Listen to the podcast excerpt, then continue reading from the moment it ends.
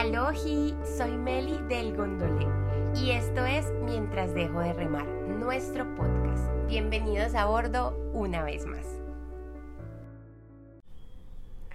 Hoy hablaremos de un tema fascinante gondoleros y digo que es fascinante por todos los misterios que en él se envuelven. Ese tema es la muerte y para empezar quiero contarles una historia de las tantas que tenemos del Buda y de las cuales podemos aprender. Cuentan que una madre perdió a su hijo y en búsqueda de alguien que lo resucitara, lo lleva donde el Buda, porque alguien le dice que él es el único que la puede ayudar. Cuando llega donde él, le dice que por favor lo ayude, que él es el iluminado. Él le responde, ¿qué puedo hacer por ti? Ella le responde, cura a mi hijo, no puedo vivir sin él, tú eres un hombre de grandes poderes, devuélvele la vida, por favor. Buda esbozó una sonrisa compasiva y le dijo, con gusto haré lo que me pides, pero solo si tú haces algo a cambio. Debes traerme tres semillas de mostaza que obtengas de cada hogar al que jamás haya visitado la muerte.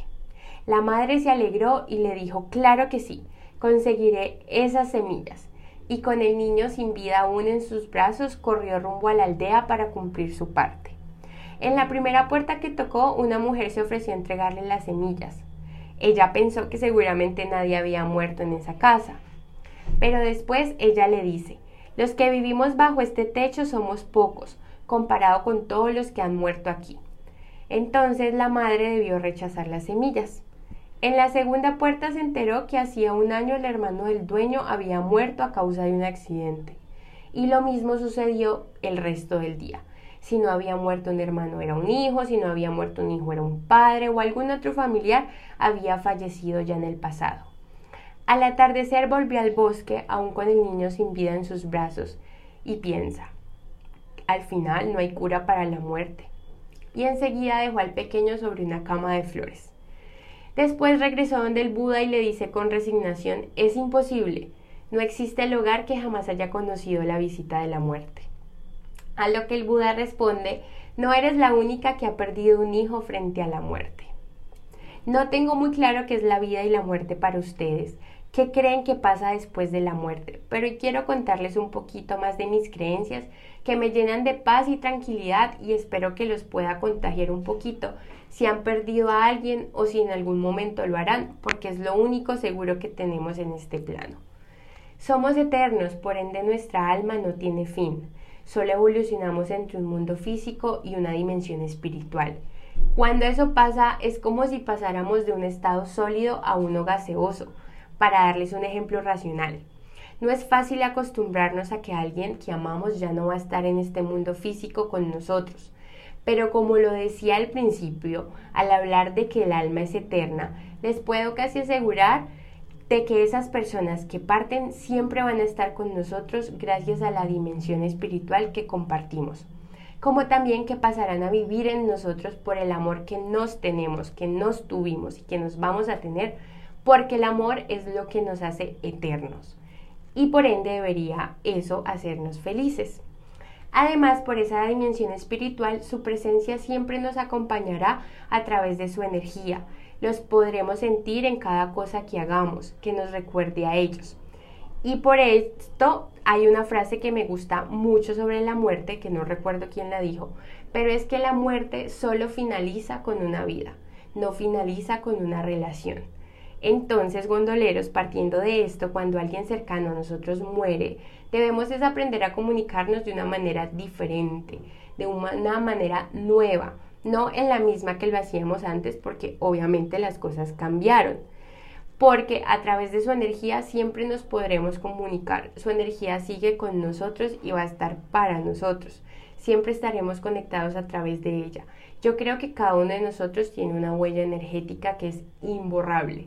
Y así como pasa con quienes ya se nos han adelantado, también pasará con nosotros. Ya que toco, este tema de la energía, me gustaría recomendarles un libro que se llama Señales de Laura Lynn Jackson, el cual habla de todo esto y si están pasando por un duelo les puede ayudar un montón. La muerte es solo un hasta luego físico porque al ser eternos nuestras almas se encontrarán, cuando nosotros también trascendamos y cuando volvamos a este plano, ya que yo creo en la reencarnación, creo que no es la primera vez que estoy aquí tampoco va a ser la última y no creo que sea la primera vez que he estado en contacto con las personas que son demasiado importantes en mi vida.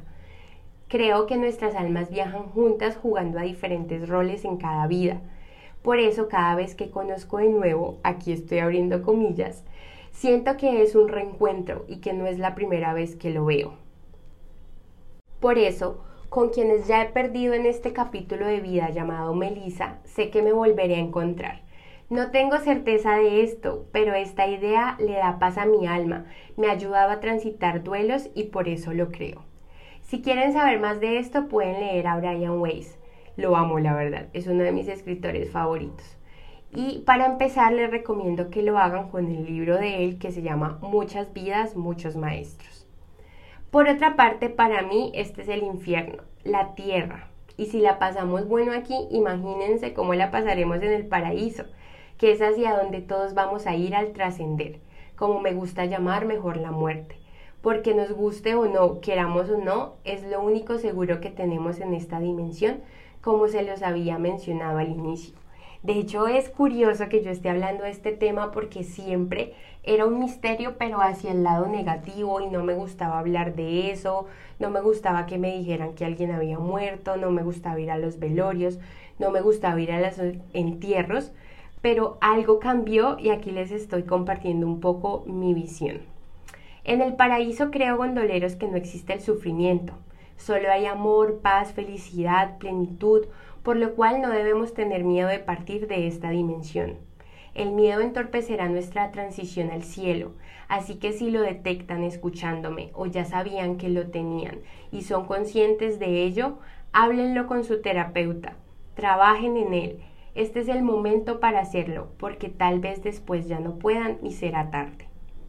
Cuando alguien cercano a mí se va, me invade la certeza de que ha dejado este mundo para ir a uno mejor y que no puede estar en un lugar mejor que al que llegan, convirtiéndose esto en un salvavidas para aceptar su partida y honrar, y honrar su vida recordándolos desde la tranquilidad, con paz.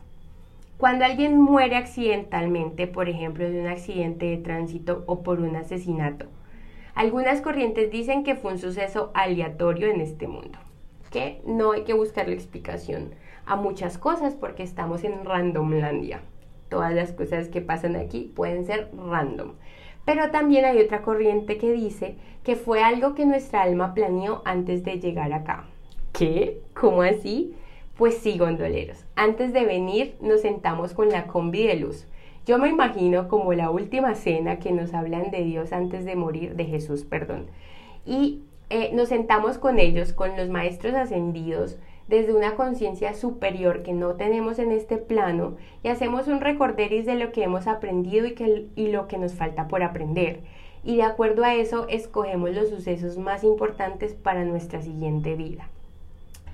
Mi amigo Brian Weiss, es que de verdad lo amo, habla también de todo esto.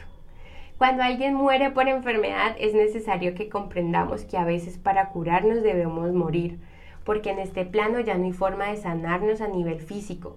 Y muchas veces es importante entender que cuando hacemos médicamente hasta lo imposible, probablemente no estamos prolongando una vida, sino que estamos prolongando un sufrimiento y debemos saber cuándo parar. De esto hablaré en otro episodio, dado que les cuento por primera vez que mi abuelo tiene Alzheimer y estamos transitando todo este mm, proceso de la vida, porque como lo mencionan en algunas partes, es como si fuera una velita que lentamente se va apagando. No tengo duda de que todas las personas que hemos perdido fueron completamente felices a nuestro lado y siempre quieren que los recordemos con esos momentos vividos para que confiemos en que el tiempo que compartimos con nosotros fue el tiempo perfecto y que nos disfrutamos al máximo. Y eso lo vale todo. Es suficiente. Es como es. Cada persona que perdemos cuando muere para mí pasa a ser parte de nuestro escuadrón de luz. Se convierte en un ángel que nos ayuda a seguir haciendo de nuestros sueños una realidad. Así que les podemos pedir que intercedan por nosotros en las más altas esferas de la luz.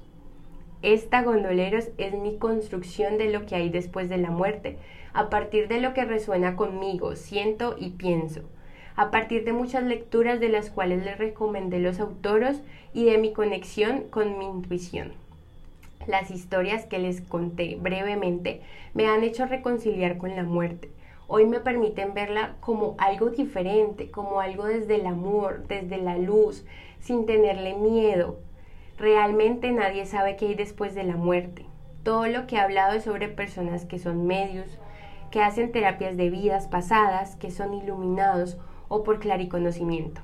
Así que los invito a que construyan su propia creencia sobre qué hay después de que ese ser maravilloso que aman trasciende o a dónde cree que irán cuando llegue el momento de ustedes.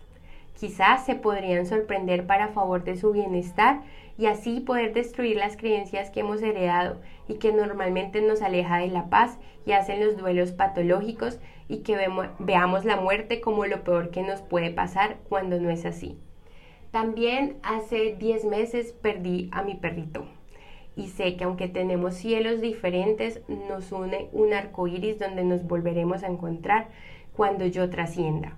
Y con él aprendí que nadie merece morir solo, a pesar de que le tengamos miedo a la muerte. Por eso es tan importante conciliarnos con ella, para poder acompañar a otros en este transitar y para que nosotros sea más fácil despedir a otros. Volvemos a la luz. ¿Quién dijo que es una mala noticia?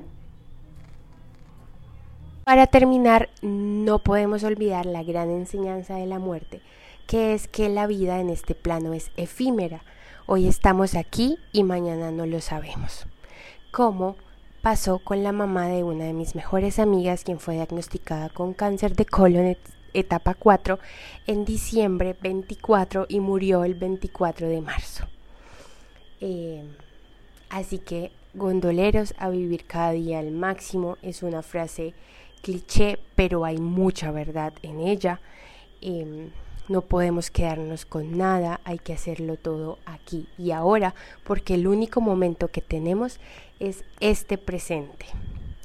Este podcast va dedicado a todas esas personas que mencioné aquí, a todas las personas que han trascendido en la vida de las personas que amo, a todas las vidas de las personas que han trascendido de quienes están escuchando este podcast y a todos nuestros ancestros. Gracias por navegar junto a nosotros en las aguas de la vida. El viaje de hoy ha concluido. Les mandamos un abrazo marinero y hasta la próxima aventura. No olviden compartir para que más gondoleros se unan a nuestra tripulación y que nos encuentran en el mundo cibernético como arroba elgondolé y arroba. Nos escuchamos.